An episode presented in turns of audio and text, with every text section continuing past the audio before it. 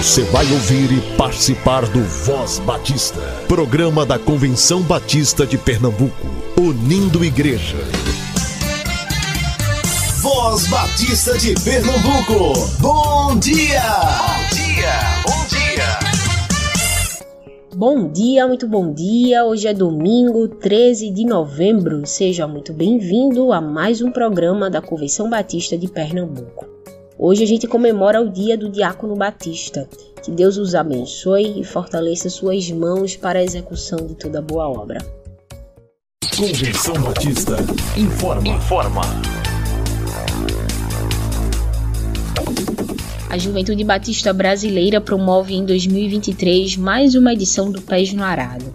O Pés é um projeto sociomissionário realizado pela Juventude Batista Brasileira juntamente com as juventudes estaduais durante o mês de janeiro. A ideia do projeto é mobilizar a juventude batista no Estado brasileiro para servir junto com as igrejas locais que precisam. Durante o tempo do projeto, os jovens são divididos em grupos, que a gente chama carinhosamente de família, e de lá partem para uma igreja local onde desenvolverão ações na comunidade local. Dentre essas ações, acontecem evangelismo criativo, tarde alegre, visita aos lares, dia da beleza, escola bíblica de férias e o que mais o Senhor guiar para que seja feito. Já no primeiro dia, os voluntários recebem um treinamento onde aprendem mais sobre técnicas de evangelização, abordagens e meios de interação com a comunidade, além de entender o contexto e as demandas daquele local. Por isso, se você não tem experiência alguma com evangelismo, não tem problema, você vai ser treinado para fazer isso. A próxima edição do Pés no Arado acontecerá pela primeira vez em duas etapas diferentes. Na primeira etapa, os voluntários estarão no estado de Sergipe e na segunda virão para Pernambuco.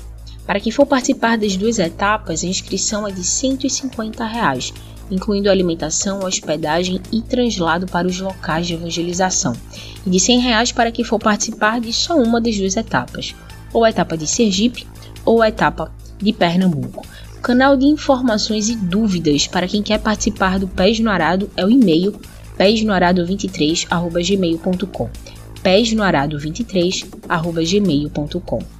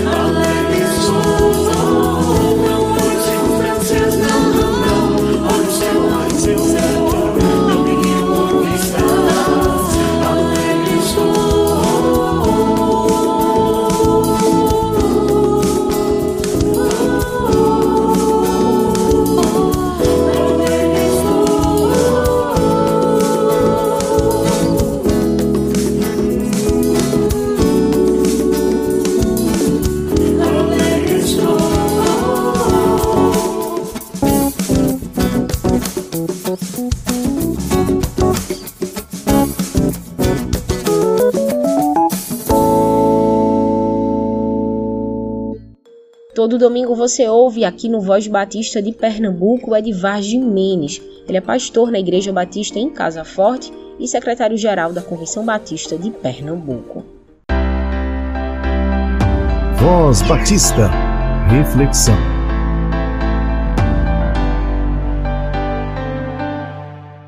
Bom dia, rádio ouvinte. Se eu tivesse que escolher um livro, um, um capítulo, melhor dizendo, que melhor expressasse o espírito do livro de Neemias, eu escolheria o capítulo 5. E eu vou explicar por quê. A razão da minha escolha é porque, geralmente, quando nós perguntamos do livro de Neemias, o que as pessoas se lembram é da reconstrução do muro e das portas da cidade de Jerusalém. Porém, é importante que nós nos lembremos que quando os irmãos de Neemias e alguns outros homens estiveram com ele e ele perguntou a respeito do povo judeu, a resposta que foi dada a ele vem em duas partes. O povo vive em profundo sofrimento e humilhação, os muros foram derrubados e as portas destruídas pelo fogo. Obviamente, quando Neemias se coloca é, para realizar a obra na cidade de Jerusalém, ele começa realmente com a reconstrução dos muros e das portas de Jerusalém.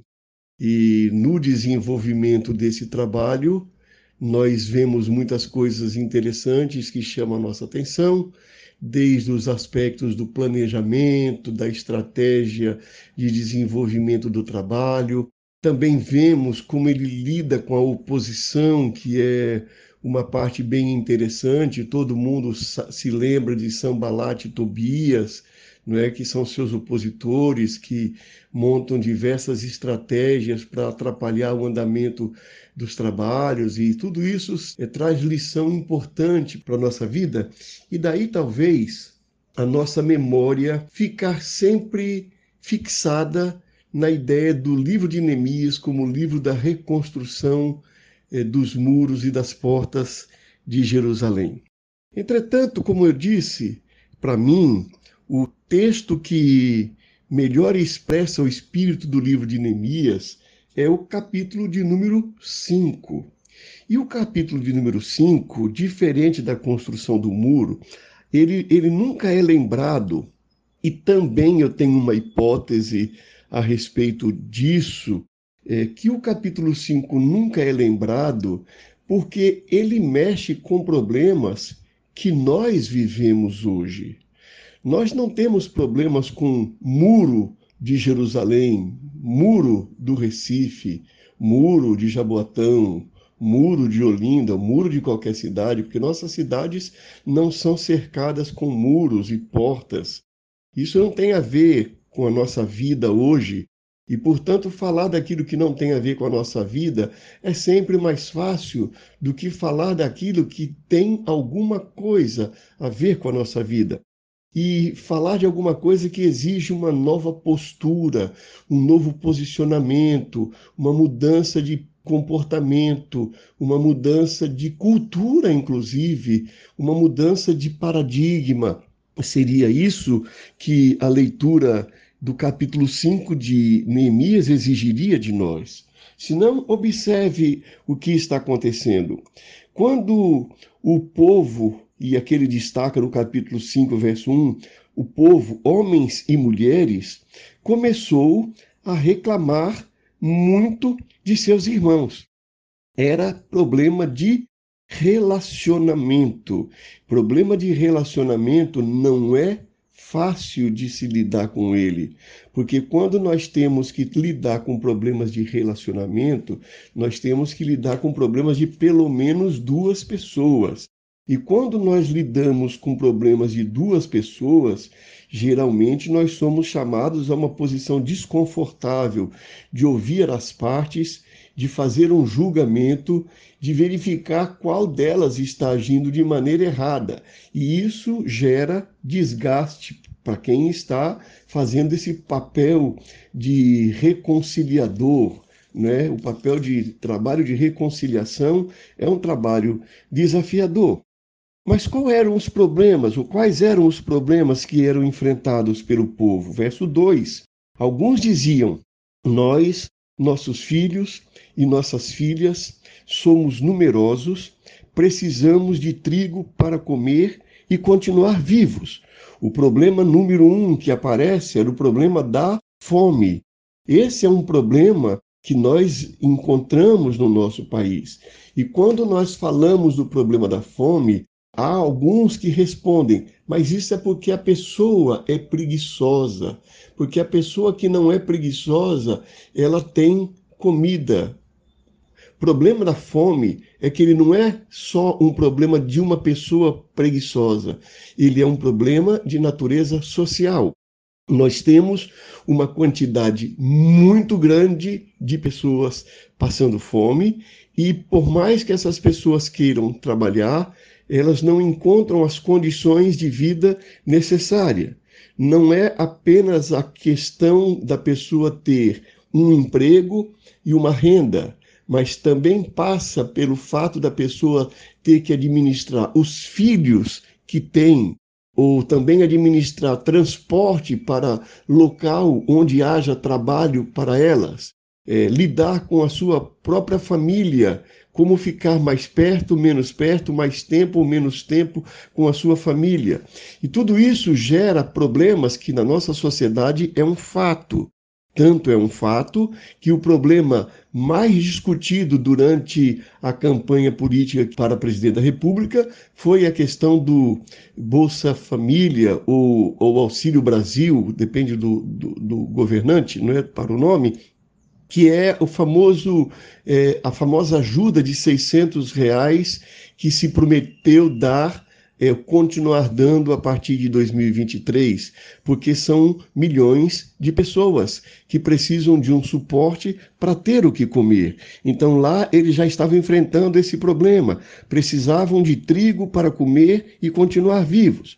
Segundo problema, no verso 3, outros diziam: tivemos que penhorar nossas terras, nossas vinhas e nossas casas para conseguir trigo para matar a fome. Ou seja, o segundo problema era o problema da penhora. O que é a penhora?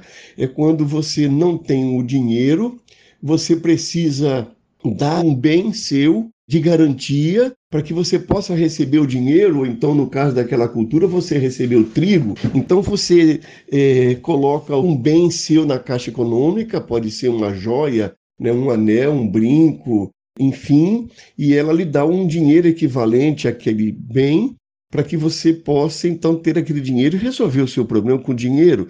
Você tem joia, mas não tem dinheiro. Você dá a sua joia, recebe o dinheiro, compra a sua comida, paga a sua dívida e assim sucessivamente. Então aqui o que nós vemos eram pessoas que tinham é, que penhorar as próprias terras, ou seja, numa cultura agropecuária, onde a terra é essencial para a sobrevivência da pessoa, ela tinha que entregar a própria terra em penhora para poder conseguir trigo para matar a fome. Então, esse era um segundo problema sério que Neemias estava eh, vendo com o povo de Jerusalém. Há um terceiro problema no verso 4 do capítulo 5, e havia ainda outros que diziam: tivemos que tomar dinheiro emprestado para pagar o imposto cobrado sobre as nossas terras e as nossas vinhas. Observe que esse problema era um problema semelhante ao da penhora, mas agora era tomar dinheiro emprestado para pagar imposto. Nós sabemos que tomar dinheiro emprestado é algo que deve ser feito só se for para um investimento. Quando você tem um investimento, tem um projeto é, em que você precisa de dinheiro, você tem um projeto bem planejado, você sabe que se você tomar um dinheiro emprestado e investir naquele projeto, aquele projeto vai lhe dar dinheiro suficiente para você pagar a sua dívida e ainda ter a sua manutenção, então vale a pena pegar dinheiro emprestado. O que não vale a pena pegar dinheiro emprestado é para pagar imposto. É pra, dinheiro emprestado para pagar dívida que, que a gente fez é, por um acidente também é algo aceitável, não é o desejável. Por isso que as pessoas precisam é, ter uma poupança para situações de emergência. Mas digamos que a pessoa não tem essa poupança, ela sofre um acidente, ela precisa tomar dinheiro emprestado e às vezes a vida vida dela fica enrolada. Então, seria basicamente uma ou duas situações que pode ser interessante a pessoa é, tomar dinheiro emprestado, até necessário, mas ninguém gosta de tomar dinheiro emprestado. Todo mundo preferiria ter a sua renda, pagar à vista, enfim, poder ter o controle sobre o seu dinheiro. Mas aqui a situação era complicada. Eles estavam tendo que tomar dinheiro emprestado para pagar impostos. É uma situação difícil a pessoa que está endividada porque tomou dinheiro emprestado. Nós temos aqui, segundo os políticos disseram, diversos deles, nessa última campanha, em torno de 60 milhões de pessoas que estão com seus nomes no SPC Serasa, porque estão endividadas. Então, Neemias estava vendo esse problema. E você percebe, são problemas desafiadores, não são problemas fáceis. Ainda há um quarto problema. Diz assim o verso 5 do capítulo 5 de Neemias: Apesar de sermos do mesmo sangue dos nossos compatriotas e de nossos filhos serem tão bons quanto os deles, ainda assim temos que sujeitar os nossos filhos e as nossas filhas à escravidão. E de fato, algumas de nossas filhas já foram entregues como escravas, e não podemos fazer nada, pois as nossas terras e as nossas vinhas pertencem a outros. Nós percebemos aí não só o problema da escravidão, mas não é o problema principal, era uma questão cultural. As filhas já tinham sido entregues, as primeiras a serem entregues eram as filhas, que eram entregues como escravas. Então, irmãos escravizando irmãos. É, esse era um problema que no Brasil já foi é, superado. Nós temos aí, devido à falta de fiscalização, o que é chamado de trabalho análogo à escravidão. Vez por outro, nós encontramos é, esse tipo de, de situação em algum canto do nosso país pessoas que trancafiam trabalhadores em suas fazendas, não tratam com os direitos que teriam de ter o salário, de ter um local para morar de maneira decente, de ter a liberdade para comprar com seu salário o alimento onde deseja, e essas pessoas muitas vezes estão trabalhando em situação análoga à de escravos. Então, apesar de não ser parte da nossa legislação, vez por outra nós encontramos. Então você percebe que Neemias teve que lidar com problemas que de alguma forma ou em algum grau eles se fazem presentes na nossa sociedade como pessoas passando fome, pessoas tendo que penhorar seus bens, pessoas tendo que tomar dinheiro emprestado para pagar dívidas, e o que era pior era pagar impostos, pessoas sendo levadas à escravidão. Então, esse tipo de situação era uma situação que Neemias encontrou e é difícil de se trabalhar. Agora, a primeira coisa que eu considero importante na postura de Neemias, diferente de muitos de nós ou de alguns de nós, é no versículo de número 6, quando a narrativa diz assim: Quando ouvi a reclamação e essas acusações, fiquei furioso. Então, é, podíamos dizer aqui uma fortíssima indignação. E essa é uma questão fundamental para nós hoje, como povo de Deus. Nós não perdermos a capacidade de ficarmos indignados, de, de perdermos a capacidade de ficarmos furiosos porque nós nos acostumamos com a pobreza, com o empobrecimento, com a fome, com pessoas morando em favela, às vezes muito perto da nossa casa. Nós nos acostumamos, não é? é alguém já falou sobre a banalidade do mal. O mal se tornou algo tão banal que nós já não reagimos mais. Neemias ouviu, ficou furioso, diz o texto bíblico. E depois da fúria, diz o texto, ele fez uma avaliação. Então, essa é uma questão importante, é ficar indignado, mas ser capaz de fazer uma avaliação, é, usar o juízo, usar o conhecimento da realidade, usar o conhecimento que se construiu como sociedade para fazer uma avaliação da realidade. E diz o texto: e repreendi os nobres e oficiais, dizendo: vocês estão cobrando juros de seus compatriotas então, essa primeira questão é ficar furioso, é fazer uma avaliação, é repreender quem está fazendo o que não devia. É aquilo que a gente chama de denúncia, denúncia profética, que nós evitamos isso porque isso tem implicações políticas. E nós adotamos a política de estarmos bem e deixe o outro na situação que estiver. Mas Neemias não fez isso. Ele ficou furioso, fez uma avaliação, verso 7, e depois da avaliação ele repreendeu os nobres e os oficiais, os líderes, aqueles que estavam permitindo que esses juros fossem cobrados. E o que, que ele fez a partir disso? Depois disso, ele convocou uma reunião contra eles e disse: na medida do possível, nós compramos de volta nossos irmãos judeus que haviam sido é, vendidos aos outros povos, agora vocês estão até vendendo os seus irmãos. Isso é uma denúncia profeta. Assim eles terão que ser vendidos a nós de novo. E eles ficaram em silêncio, pois não tinham resposta. Por isso prossegui, disse Neemias: o que vocês estão fazendo não está certo. Essa capacidade de fazer indignação, capacidade de repreender quem está errado, capacidade de reunir para para denunciar que aquilo não estava certo. E aí ele desafia: vocês devem andar no temor do nosso Deus para evitar a zombaria dos outros povos, os nossos inimigos. Eu e meus irmãos e os homens de confiança também estamos emprestando dinheiro e trigo ao povo, mas vamos acabar com a cobrança de juros. Imagine os irmãos isso acontecendo no nosso país. Né? Eu sei que tem questões técnicas que são alegadas, questões de natureza econômica, que se você baixa muito juros, aumenta muito dinheiro no mercado, as pessoas começam a gastar mais, aí vem a inflação. Então você tem que aumentar a taxa de juros para você poder é, conter o consumo e contendo o consumo consumo, você contém a inflação. Observe, mas existe um pano de fundo que precisa ser tratado, que é um problema de injustiça social. E que Neemias trabalha esse assunto aqui no capítulo 5 do seu livro. E também as, os juros que cobram deles, a centésima parte do dinheiro do trigo e do azeite, do vinho e do azeite, que deveriam ser devolvidos imediatamente. E eles responderam: é, se fosse fácil assim, né?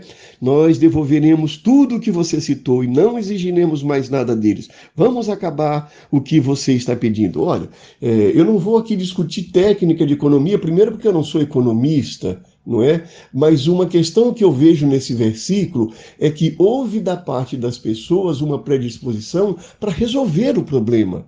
E quando as partes decidem resolver o problema, a solução é encontrada. Nós vivemos num país que dizem que 5% da população detém o equivalente ao que os outros 95% detêm. Então, é, é, é, é uma situação profundamente injusta. 5% deter mais da metade, digo melhor. 5% detém pelo menos a metade, e a outra metade é dividida por 95% da população. Isso é uma, é uma injusta distribuição de renda. E nós temos o nosso país, talvez, o segundo pior distribuidor de rendas do planeta, é o nosso país. Mas Neemias enfrentou esse problema, Neemias enfrentou esse problema, inclusive abrindo mão, ele mesmo como governador, das regalias que ele tinha. Bom, o que é que eu posso dizer para encerrar essa minha fala? Eu quero sugerir que você volte a ler o capítulo 5 de Neemias. Estude o capítulo 5 de Neemias. Abra um debate na sua igreja sobre o capítulo 5 de Neemias. Já que nós somos tão defensores da Bíblia, vamos abrir o capítulo 5 de Neemias, vamos estudá-lo, porque, no meu ponto de vista, aí estava o cerne do problema que levou Neemias a orar, a chorar e a se envolver na solução do problema de Jerusalém, porque o povo vivia em profundo sofrimento e vivia em profunda humilhação. Que Deus nos ajude a ficarmos furiosos com toda a injustiça que nós encontrarmos diante de nós e participarmos efetivamente da solução dela. Você acabou de ouvir o pastor Edvar Jimenez, secretário-geral da Convenção Batista de Pernambuco. E a gente lembra que o Voz de Batista é rádio, estamos com você todos os dias aqui na Rádio Evangélica, mas também é podcast. Ouça a nossa programação na sua plataforma digital de áudio favorita, sempre a partir das 10 horas. Convenção Batista Brasileira de 19 a 21 de janeiro de 2023 em Recife, no Ginásio Geraldão. Inscreva-se e participe.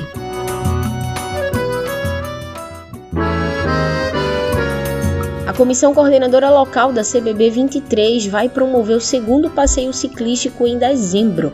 Atenção você que gosta de pedalar. O segundo pedal da CBB 23 vai acontecer no sábado, 3 de dezembro, com concentração no Seminário Teológico Batista do Norte do Brasil, a partir das 7 horas. O destino é o Ginásio Geraldão. Fale com a Epitácio e faça sua inscrição. 8734-3900 8734-3900. É obrigatório o uso de todos os equipamentos de segurança. Convenção Batista informa. Informa. Meus irmãos, vamos celebrar a vida da CBPE nos sábados 19 e 26 de novembro. A Convenção Batista de Pernambuco realizará dois cultos de gratidão pelos seus 122 anos de organização. No sábado 19, o culto será na primeira Igreja Batista de Petrolina. O orador será o pastor Valdevan Lucas, da Igreja Batista no Córrego do Genipapo. No sábado 26 de novembro, o culto será na Igreja Batista da Capunga. O orador será o pastor Paulo Eudes, presidente da Convenção Batista de Pernambuco. Programe-se para participar. Os dois cultos acontecerão às 19 horas.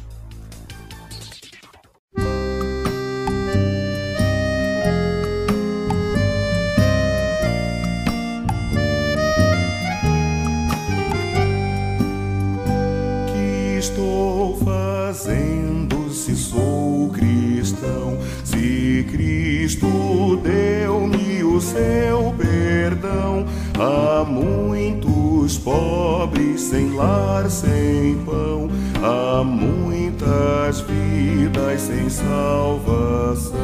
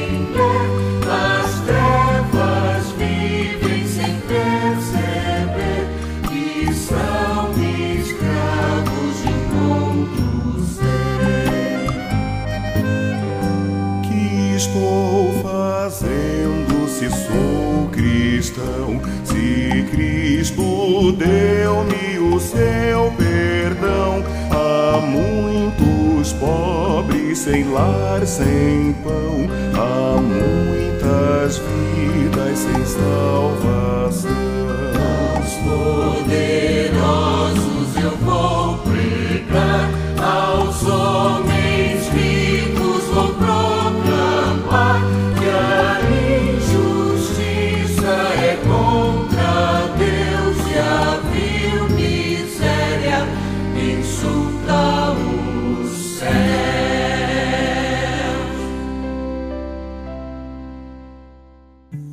Meu querido líder de associação de igreja, meu querido líder de organização filiada à CBPE. Estamos aguardando o calendário da sua associação e da sua organização para compor o calendário da Convenção Batista de Pernambuco.